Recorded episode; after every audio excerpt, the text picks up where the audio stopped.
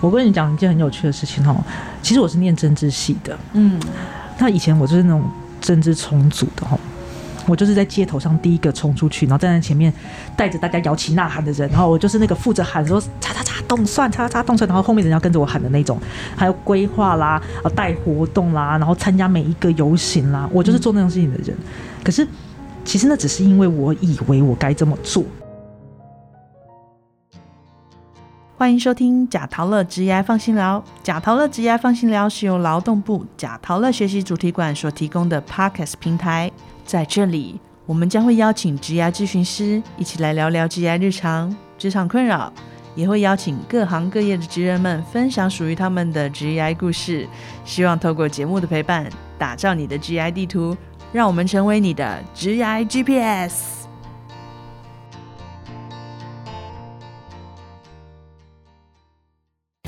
嗨，听众朋友们，大家好，我是主持人费。我是主持人伊蛋。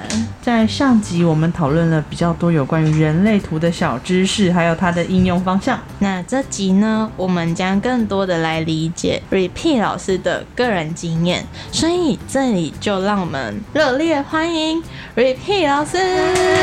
耶、各位听众朋友们，大家好，我是 Repeat，我又出现了。欢迎老师。那这一集的灵魂拷问呢，就从我先开始好了。我想大多时候 Repeat 老师都是担任老师，然后来教导大家。那我们这边呢，会比较想要知道说，遇到人类图的你，嗯，那在这前后有怎么样的一个故事？在《人类图：你与世界和解的开始》这一本书里面，我特别的注意到你在前言里面讲说，你觉得你就是过去的三十年的人生里面走的跌跌撞撞的，看不到人生的可能性。然后在遇到人类图之后，你学会看见每个人独一无二的地方。你可不可以跟我们谈谈遇见人类图以前的你？其实哦，我觉得大部分会遇到人类图的人，或者是有需要认识人类图的人，很多时候都是因为你人生很迷茫的时候。好，那刚讲三十年，其实三十多年，只是我想说小朋友的时候比较没有在想这件事情哦，所以我就想说写个三十年，但。那个状态，那时候的状况是这样说：我其实是完全不知道自己是谁的，不知道自己是谁，包括我以为人生就这样，我根本没有想过什么叫做我是谁。你在迷茫的时候，你迷茫到某种程度的时候，你只知道你自己人生被推着走，然后有很多的跌跌撞撞，很多的碰撞，然后很多的不谅解自己的地方。我以为我很不好，我很痛苦的地方是，为什么我好像很差？哦，我的朋友们都很厉害，我的同学们都好棒，他们都好有成就，我什么成就都没有，不知道自己要做什么，要做好像也做的不太好，哦，或者是做的不太顺手，至少别人做起来很顺手啊，至少别人做起来很厉害，很他们看起来很轻松，为什么我做起来特别辛苦？我好像不太适合做这些事情，可我也不知道我自己要做什么。像我们今天在这个贾涛乐这边哈，我觉得我们这边的听众朋友一定有很多会想要认识职涯的人，一定都有体验过一件事情是。我是直接的面对这个世界，就是工作嘛，哦，身旁的朋友嘛，好，我们在这些事情上面，每天日常生活当中根本找不到自己，我更不用去讲什么灵性的成长哦，什么身心的提升，完全不用讲这件事情，因为我每天就活不下去了。我在感情上也不对，也不顺利，然后在工作上也不顺利，然后每天就像行尸走肉一般，根本看不见什么未来。那么你怎么会认识人类图这门科学？当时人类图是怎么样引起老师的兴趣呢？那老实说，一开始看到人类图的时候，是一种像浮木一样抓到浮木，帮自己贴上那个标签，叫做“哦，我我现在过得这么差，就是这个原因。”我那时候就一个朋友丢了一个网址给我，说：“哎哎哎，你测一下。”那也就很巧，我知道我自己的出生时间哈，所以。我就输入了我的出生的时间，然后我就跑出了这张图之后，他就说：“哎哎，你是什么类型？”然后我就说：“我就给他看，我就说哦，我是生产者。”然后说：“啊，你是生产者哦，你好普通哦。”哇，我跟你讲，我当时讲说你太普通，你全家都普通，就是一种瞬间有种被激怒的感觉。他说：“我说什么意思？”他说：“你自己上网查啦。”哦，我跟你讲，那时候网络上的资讯非常非常的少，甚至那时候区分的科学那本书也还没有出。我能够找到的资料，我全部都找了。可是我还想要知道更多。因为我很明显的看见一些原来我卡住的地方是这样，尤其是当初先看到通道呃困顿挣扎好那条通道，他说哦我对我困顿挣扎，我超级困顿挣扎，我困顿挣扎到我不知道我自己是怎么了哈，这样子的一个状况，所以我把我的人生突然间理解，我好像不太需要责怪自己，或者是我终于找到责怪自己的理由。我觉得一开始的时候也可能是这样子哈，因为以前想要怪自己，其实有又有一种觉得怪怪的，我觉得我好像没有那么差，为什么？为什么我总是做不来？我甚至曾经有一段时间试图一直想要模仿我的朋友，嗯，哦，我想说，哦，他们那样子看起来很棒，嗯至少是看起来的很光鲜亮丽，我应该要学他的样子，但。你现在你可以明白，这是一个很荒谬的事情，因为他就跟你不一样嘛，嗯，你根本就模仿不来，而且老实说，我不可能去扮演别人的模样。但是在这个七年当中，哈，这七八年当中，不断不断的学习，慢慢的去理解的事情是，我会这么的痛苦，是因为我没有把我原本固定运作的能量正确的发挥。我有过固定的样子，可是我拒绝接受我固定的样子。我想要去追求那些我没有的部分，好，或者是说我原本就是这样子，可是我却不理解，我没办法好好的使用它。例如说所谓的剑骨，我明明的剑骨的能量非常的强，但我却没有办法把我的剑骨能量正确的使用出来。好，我就用书上举例，生产者的睡眠方式。哈，正如果你今天是一个纯生产者，你最健康的睡眠方式。就是碰到枕头的那一瞬间就睡着了，那是一个最健康的断电的状态哈。如果你手睡前划手机，手机会掉在脸上，那也是一个很深层纯身很适合的方法。但除了纯身以外的人，这样子都不是健康的。遇见人类图之后啊，那在老师身上，你觉得有产生什么样子的变化？好，讲睡眠，我的人生前面有非常长期的睡眠障碍。我根本睡不着，那个睡不着叫做我到了三四点，那不是晚睡而已。嗯，我到三四点还是清醒的。那我不如，我如果我不吃药，我根本没办法入睡。但是你明天就要上班啊，你这个吃这个药，你第二天又起不来。那你说你提早吃，你就会不断的依赖那个药，你会很明显感受到自己的迟钝，你会开始感受到自己的不清醒，所以那个恶性循环让自己很不舒服。好，那可是我现在不会，我现在完全不用，是认真的不用。因为我知道我我为什么睡不好，好我根本就没有正确的使用等等的哈，那身体健康当然那个时候就是搞砸。选大学职涯的时候，就是说因为你在一起选大学的时候，你其实就已经选定了某一个方向。老实说，我觉得这个不是一个很健康的方式哈。没错。所以那个时候开始迷茫，好那时候开始迷茫，一直到认识人类图之前，这三个阶段的我还好现在的我，好如果说你是分在三个不同的阶段认识我的时候，你会发现你根本就不认识同一个人。嗯。我我可能国小的朋友跟我高中的朋友，或大学时前，或者是我二十几岁、二三十岁的时候，跟现在认识我的人，其实对是诶不认识不同的 repeat，都叫 repeat，因为我从国小开始就要 repeat。嗯，可是这三这三个阶段的 repeat 是不同人的，我表达的方式可能不一样，我展现出来样子不一样，或者你跟我说话的时候，我会回答你的方式不太一样。我讲这是我。在认识人类图的前后很大的差别啦，嗯。嗯，所以我觉得这样一路走来也真的很不容易耶，嗯，是真的不容易啊。我觉得我是从地狱走了一遭出来啊，嗯，我现在会有这种想法，因为我很想要分享给年轻朋友们知道，是因为我都会觉得说，如果我可以年轻的时候认识人类图，该有多好，对，哦。当然，我们现在从一个很抽抽离的角度，就是比较客观的角度的时候，我们可以讲说啊，这个人生经历过的事情都会有收获啦，对不对？然后如果没有以前的你，也不会现在的你呀，巴巴拉叭。但对当时的我来讲很痛苦啊，嗯，啊，对当时的我来讲，我就会觉得说，那我可以不要经过吗？不需要现在的成长，我就是不要经历过这种痛苦啊。所以我常常会觉得，如果可以让年轻的朋友们认识人类图，他们是不是可以少一点？呃，不必要的转折，也许他有他的人生，也许有一些必要经过的事情，但他对啊，至少对他来讲是正确的，至少对他来讲说他没有那个后悔的感觉，或者至少对他来讲那是一种无没有遗憾。他在经历过的事情是他的能量，他对他正确的。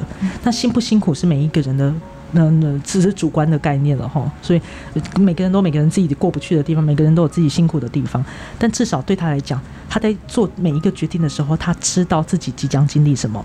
我想这是不一样的，不一样，完全不一样的一个状态。刚刚老老师有提到说，就是我可以不要经历过那么辛苦的过程，都无所谓，就是不想要经历。其实我之前有过类似的想法，就是那时候是有说，假如说你人生中你这关没有过，那他即便你跑到了另外一个环境，那这个问题它还是会一直出现，一直出现，一直出现。这个考题就是你没有考过，它就一直出现，然后让你去写，让你去考。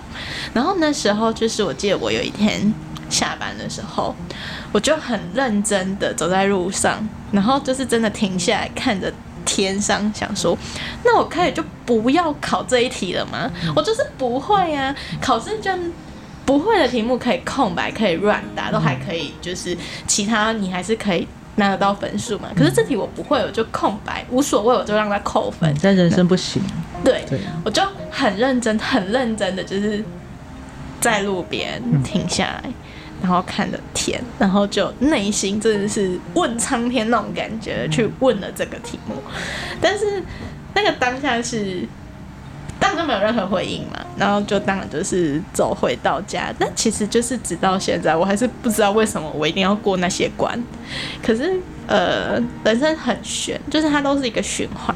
像老师应该有一些答案了，对不对？对，因为嗯因为我刚刚看你的图嘛，像你的设计来说，你就是一个很明显的，你的设计当中有一个循环，嗯那是一个循环的能量。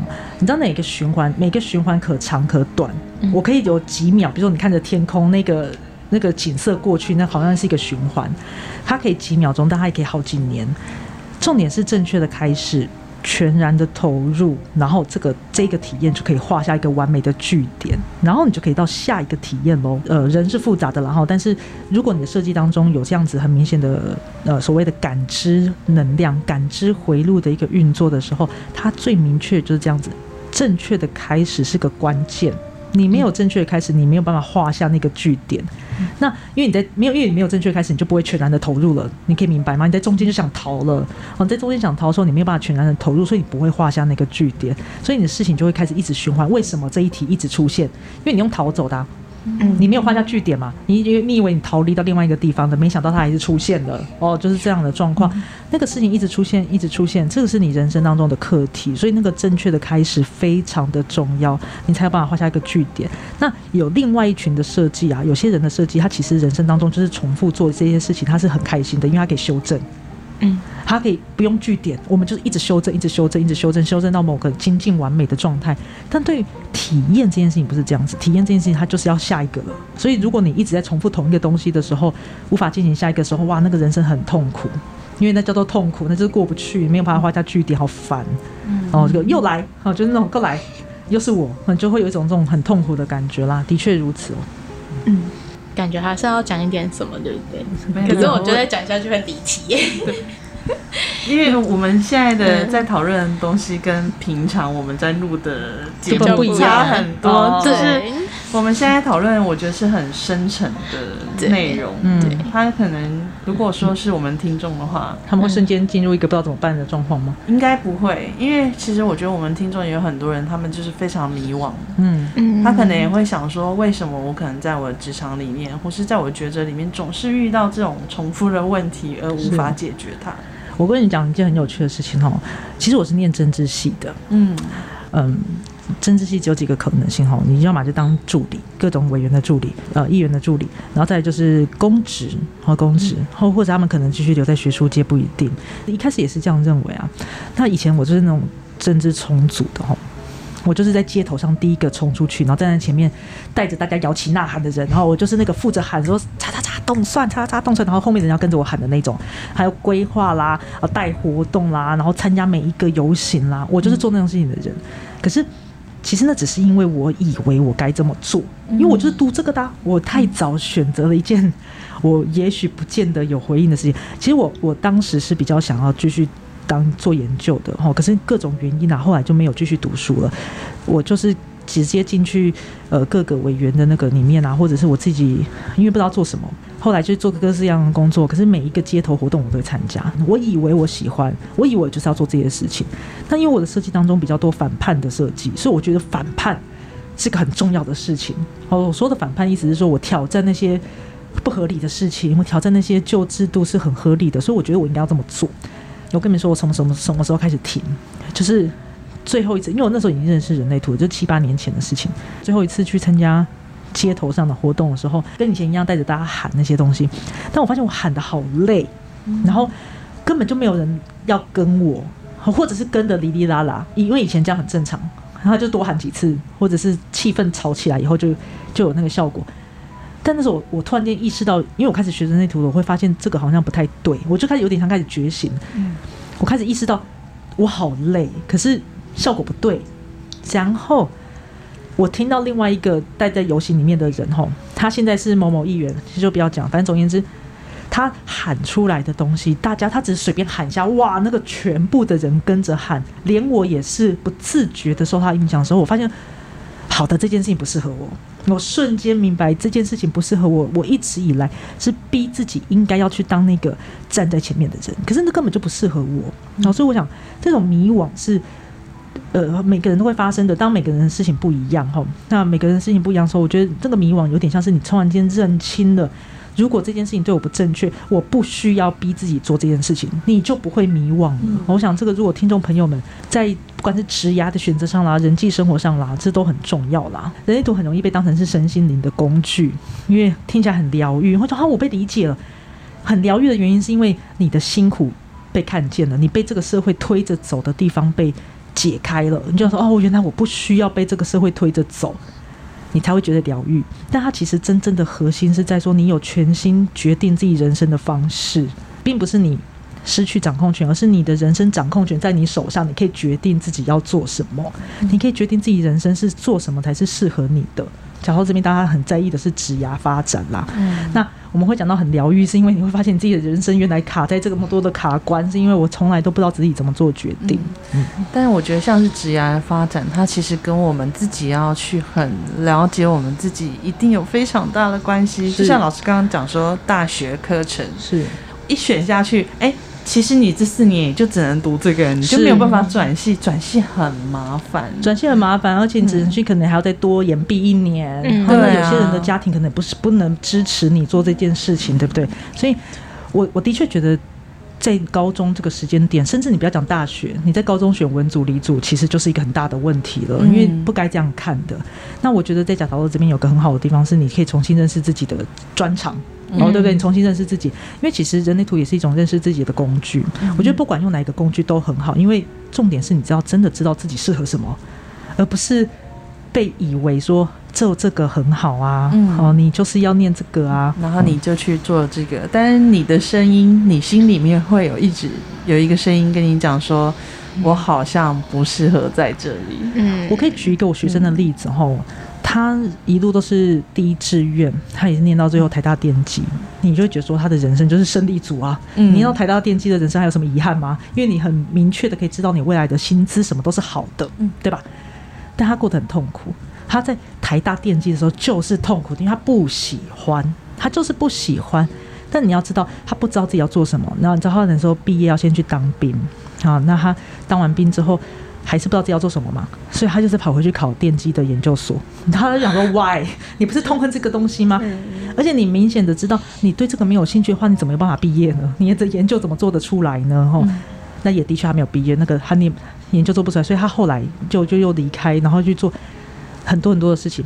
他最后完全做的事情，完全跟所谓的电机、资工或者科技业完全没有关系。他在做地方创生，哦完全不一样、欸，完全不一样是不同的领域、欸，而且这是一个可能会没饭吃的东西。对啊，跟他那个而且比较偏文创嘛，是，嗯而且跟他的原本所谓的薪资保证是完全相反的。可是你说他在这个地方找到自己吗？对他找到自己，嗯好、这是差很多的啦。这是当然不要那么极端哈。我讲说人生也不要也不需要到这么极端。不过认真的讲说，如果可以的话，认识自己适合什么，或者你想要什么，这个绝对是一个让自己舒服的方式。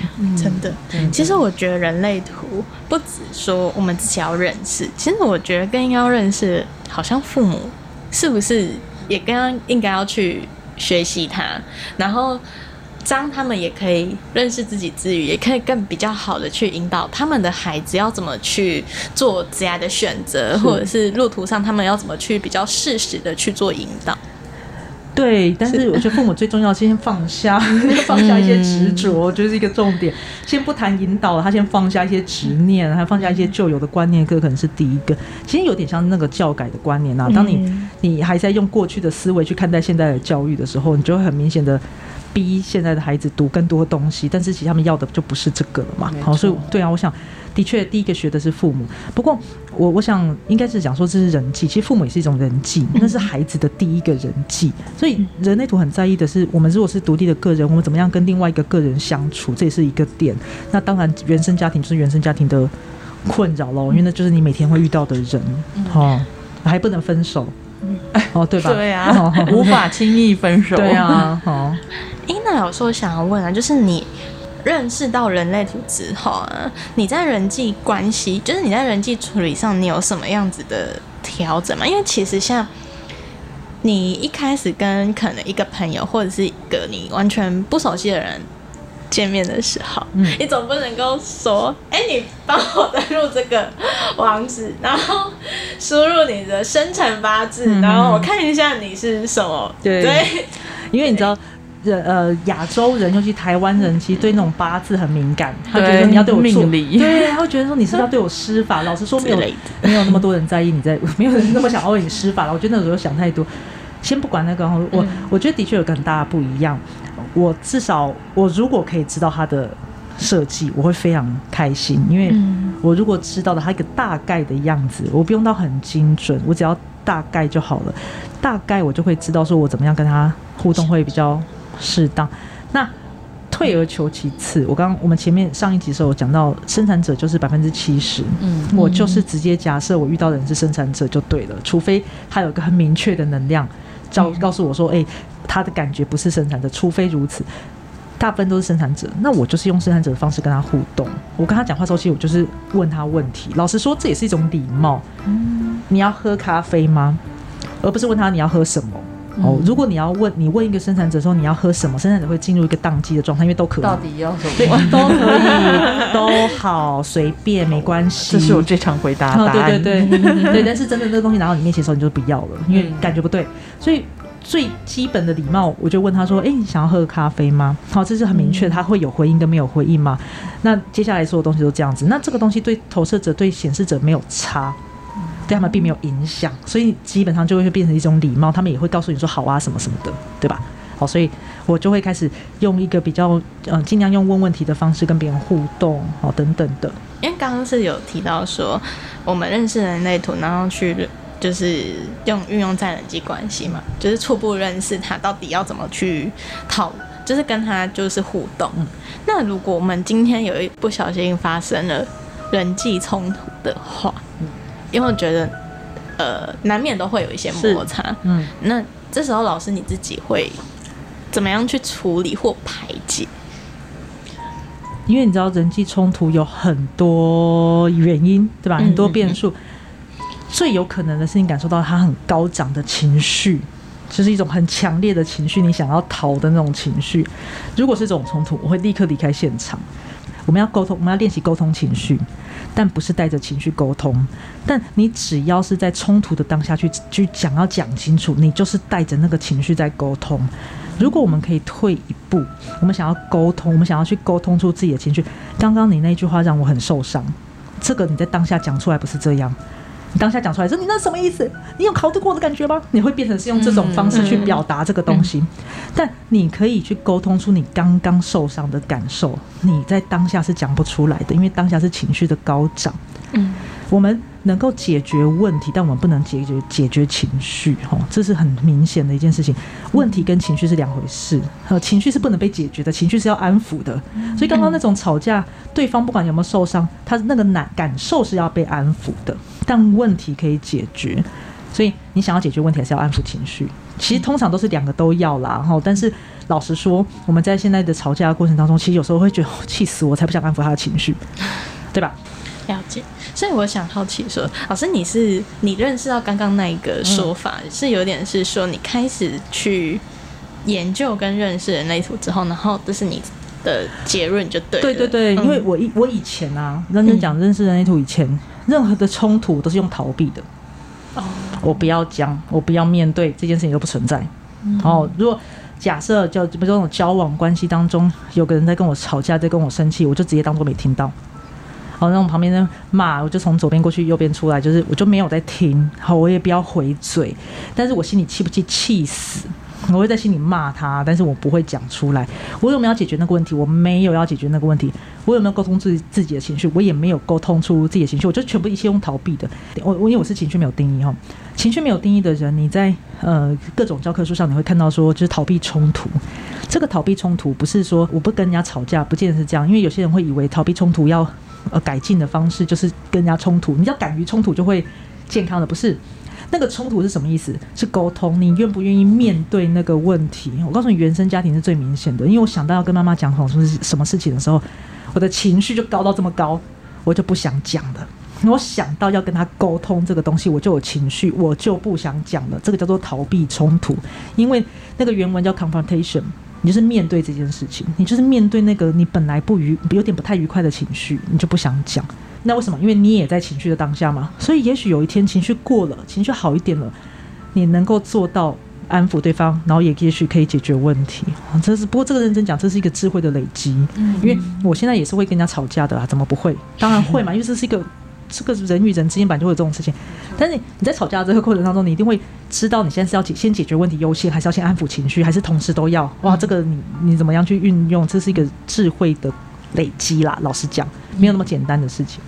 那老师，你是如何在看完就是理解完人类图之后，把这个内化到自己的身体里面，重新去面对像我们刚刚讲到像冲冲突这一件事情？这需要时间哦，非常认认真讲，这非常需要时间，因为你就把它想象成是你的细胞在理解这件事情，你的细胞太换需要时间，嗯，对吧？你没有办法，你每天如果你每天改变一点点。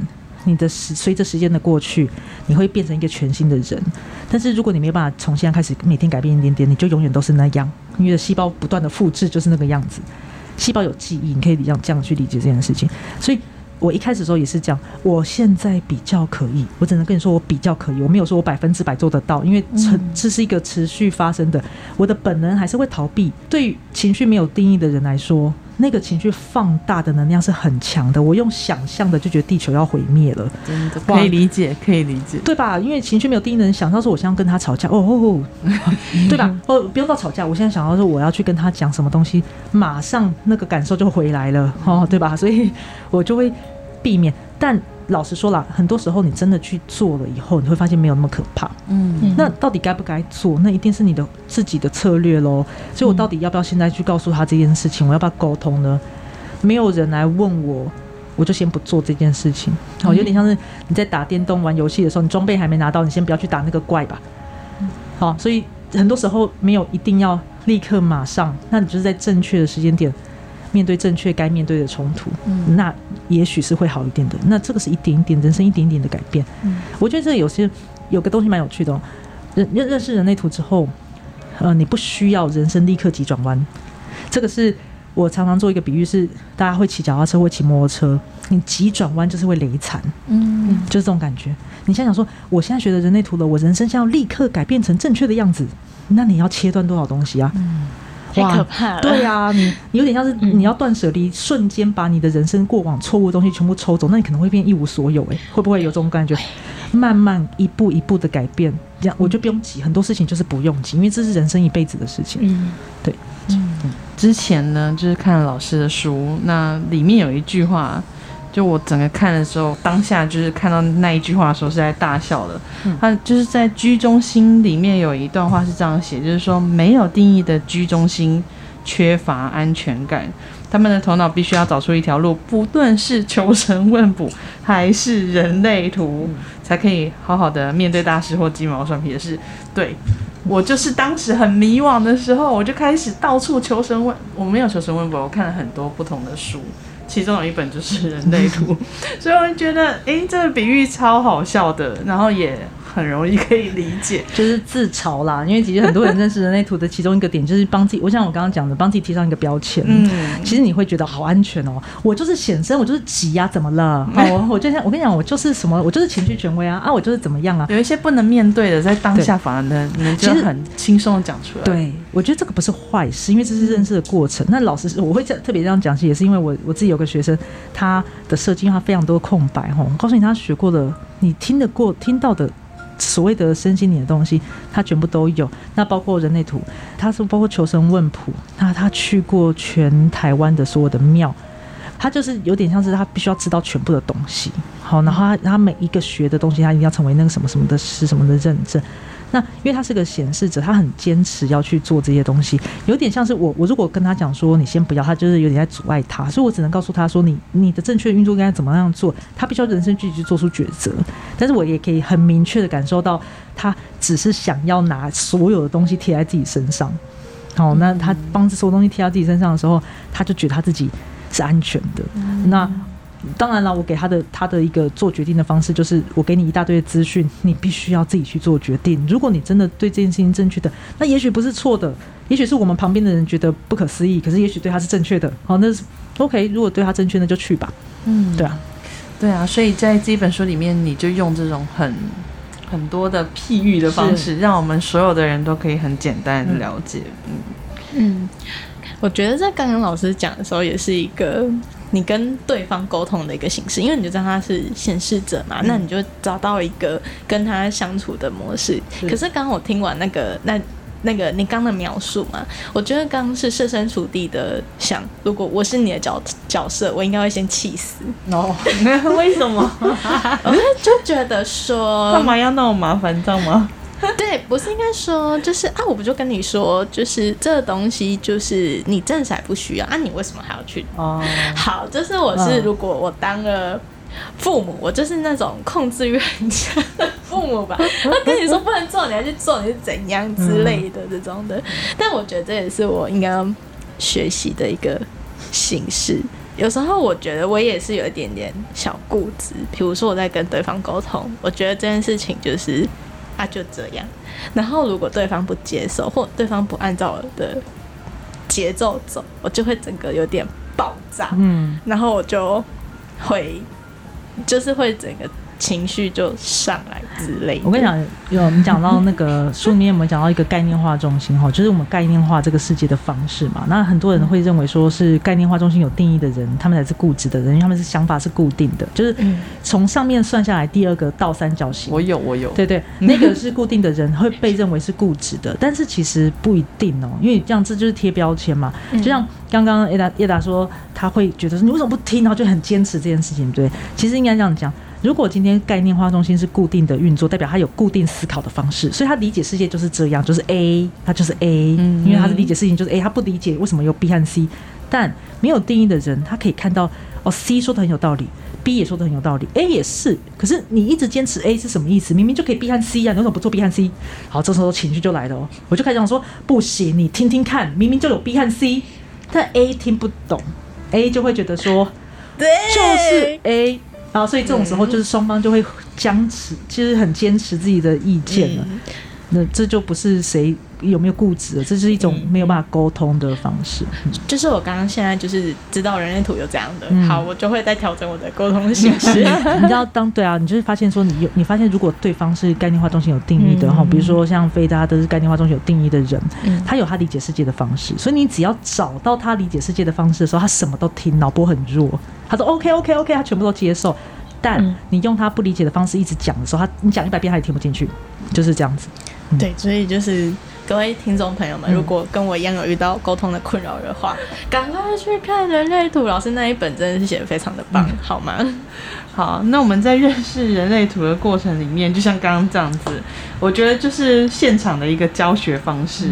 那整个教学过程，我觉得一定有很多很有趣的事迹，也想要请老师来分享一下。哦，其实我刚刚讲的几个，蛮多都是课堂上会遇到的学生会遇到的问题哈。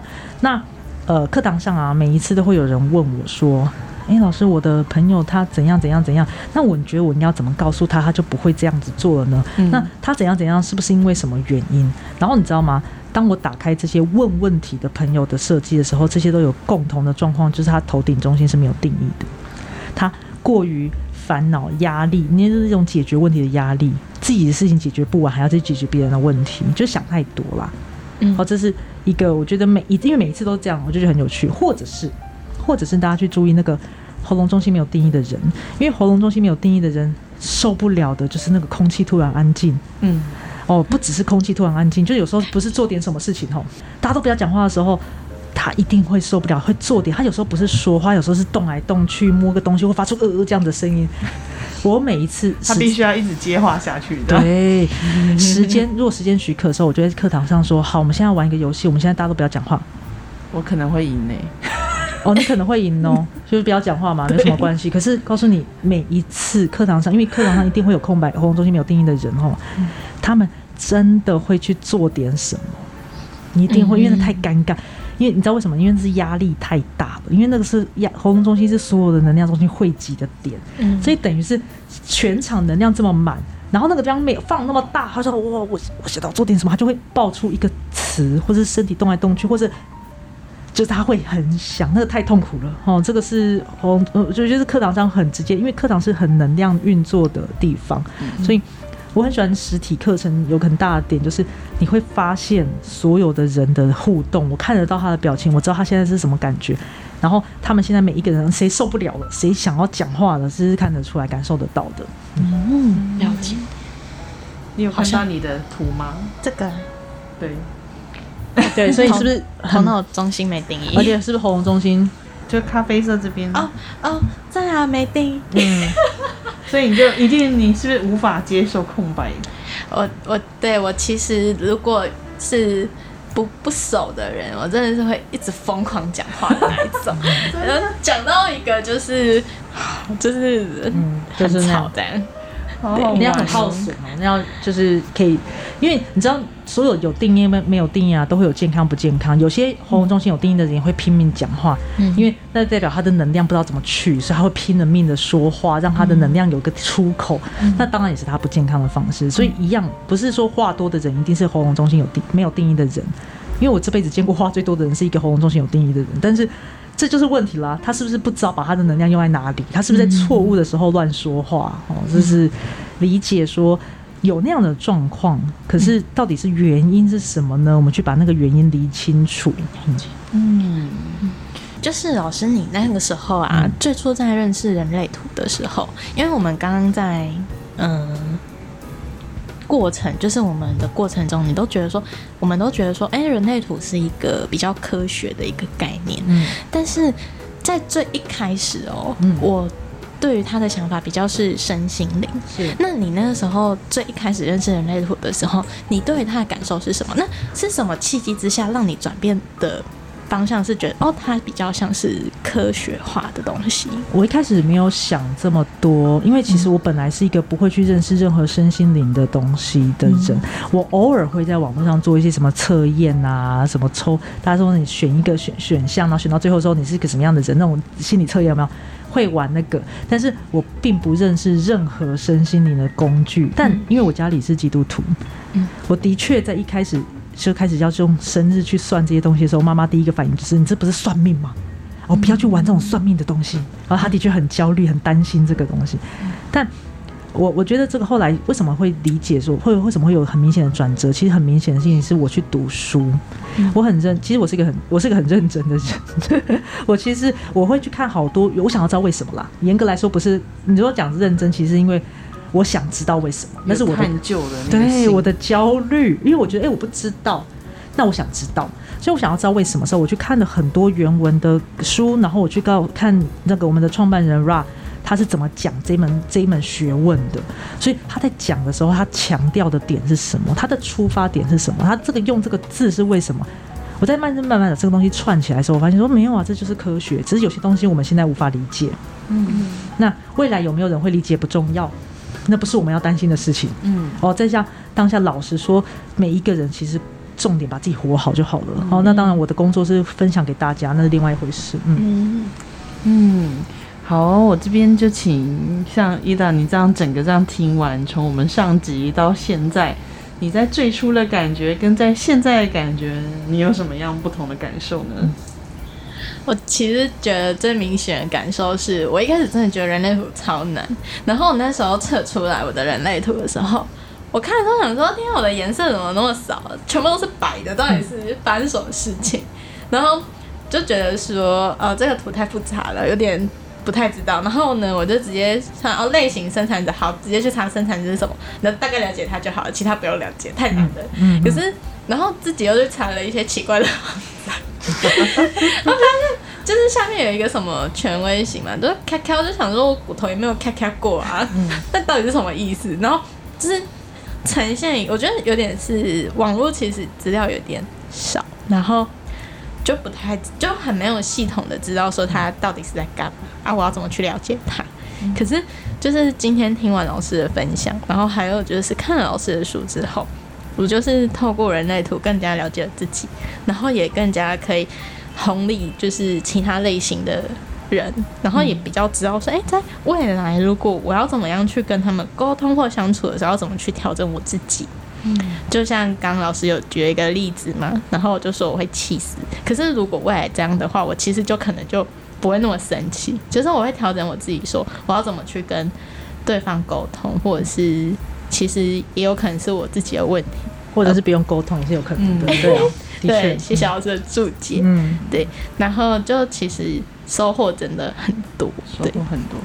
对，我觉得像现在我整个这样听下来，到现在此时此刻，我会觉得哦，我就是忠于我自己的状态就好，不然以前。像你会很怕尴尬，对不对？嗯。然后我是很不怕尴尬的人，可是旁边的人都会觉得你太安静了，你应该要讲点话。嗯。然后我就会觉得，为什么？我就觉得这样很好啊！我很喜欢该讲话的时候讲话，没有讲话的时候就会喜欢在旁边听。可是我常常就会被大家讲说你这样太安静了，就是你要多表达一下你的意见。可是这样整个听完，我就会觉得，嗯，好像我原来就是这样子的，我会很接受我原来就是这个状态。就是听完，其实最大最大的还有一个重点，就是去接受你原本的自己就是这个样子，而不是社会贴给你的一些标签，说你这个标签是不合格的，所以你就是不对的。我觉得是我今天整个最大的一个收获。嗯对，谢谢老师，不会谢谢大家。嗯，好，那。最后呢，想请老师给我们的听众朋友们说说勉励的话。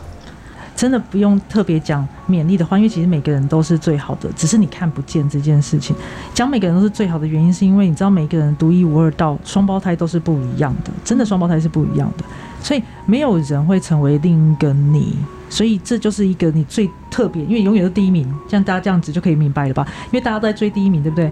如果你有设了一个标准，叫做你要用别人的标准来看待的话，你永远都不是那个第一名，因为那是别人的标准。但如果你是活出你自己的样貌的话，没有人跟你一样，所以你永远都是第一名。因为这个世界是很难避免去做比较这个动作的，这个世界永远都在比。你没有办法做到说你不跟别人比，那你就是只知道自己就是自己的第一名，这个是一个很重要一件事情。因为我们这个社会哦，到现在为止都是这样子的，他口口声声跟你说啊，我们因材施教啊，我们每个人都不一样啊，没有他没有因材施教，他好，他就算因材施教了。他最后用一个全世界都，他就用大家的标准来看待你的因材施教。诶，我用不同的方法教你，但期待你有一个同样标准的成功。哦，你没有进台积电，你没有年薪三百万，你人生就没有很强啊？你还有你有什么吗？你有什么标准吗？你没有念到什么东西？你没有考到第一志愿？你没有怎么样？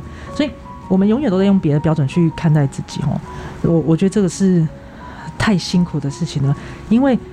自己就是自己最好的样子哦。我想，嗯，你讲我们讲说要勉励大家，其实有点像太我我怕太老套，但我觉得这是可以让大家知道的，你就是自己的样子。所以重点是在找到自己，好，所以不需要勉励你，你就是找到自己就对了。那这么找到自己，当然有很多方法，很多方法。那人类图当然是其中一个哈。我们当然是因为我是人类图讲师，我当然会推荐你们。人类图是一个很好的方法，对啊。那我也希望说，如果有机会，我们可以有。更多的人认识，更多的学校团体，我觉得从小学人类图太重要了。我觉得人类图根本就应该放在就那个义务义务教 义务教育里面。小朋友的时候就开始学去制约，从幼稚园开始认识自己的类型，我觉得好重要。但是没有没关系，我们这是个许愿，希望大家可以认识人类图，至少借由理解，你可以爱自己。那也因为借由理解，你会发现别人也是值得你爱的、尊重的。上，嗯，我觉得超正能量的哎，嗯。虽然你说就是不要用勉励的话，但是我觉得这有勉励到我。其实我觉得我已经从一开始到现在，已经就是疗愈过了，然后我现在就是 放松的状态对，放过自己这样。好，那我们谢谢 Repeat 老师的分家，享。谢谢。好，那我们成为二点零的自己呢，就是不是要勉励大家变成超人，就是要让自己活得更清晰。当你可以从内去探寻你自己的时候，改变还有疗愈，它就会自然的发生。那最后呢，希望本集的节目内容能带给我们的听众朋友许多的收获。那如果听众朋友们还有嗯其他的想问的议题啊，都欢迎在我们 podcast 中留言，或到我们的粉丝团 IG 私讯我们的小编哦。那最后呢，也请我们的老师跟费向我们的听众朋友们说声再见，大家拜拜，拜拜，拜拜。下一集即将在十二月二十一日播出。在二零二二年，贾陶乐完成了什么事呢？大家分别在这一年的职场中学习到什么？贾陶乐的同仁们对于哪几个活动的感觉印象最深刻？下一集即将由贾陶乐的同仁们来和听众们分享今年的大小活动。也希望听众们可以继续追踪贾陶乐，之爱放心聊。二零二三年，贾陶乐一样在职场的路途上陪伴大家哦。讲哈喽，大家听下嚟講下。讲课喽！大家一起学课语。本集贾陶乐课语小教室要学的是了解自己，请多去改天赋，了解自己，找到自己的天赋。了解自己，请多去改天赋，尊重自己的独特。当你越是了解自己，知道自己的长处，就离平衡的身心越相近哦。如果您喜欢今天的节目，欢迎到贾陶乐脸书粉丝团留言分享您的职涯大小问题，也可以发文分享你的收听感想，并 hashtag 贾陶乐，让更多人一起来关注职涯。贾陶乐职涯放心聊，我们下次见喽。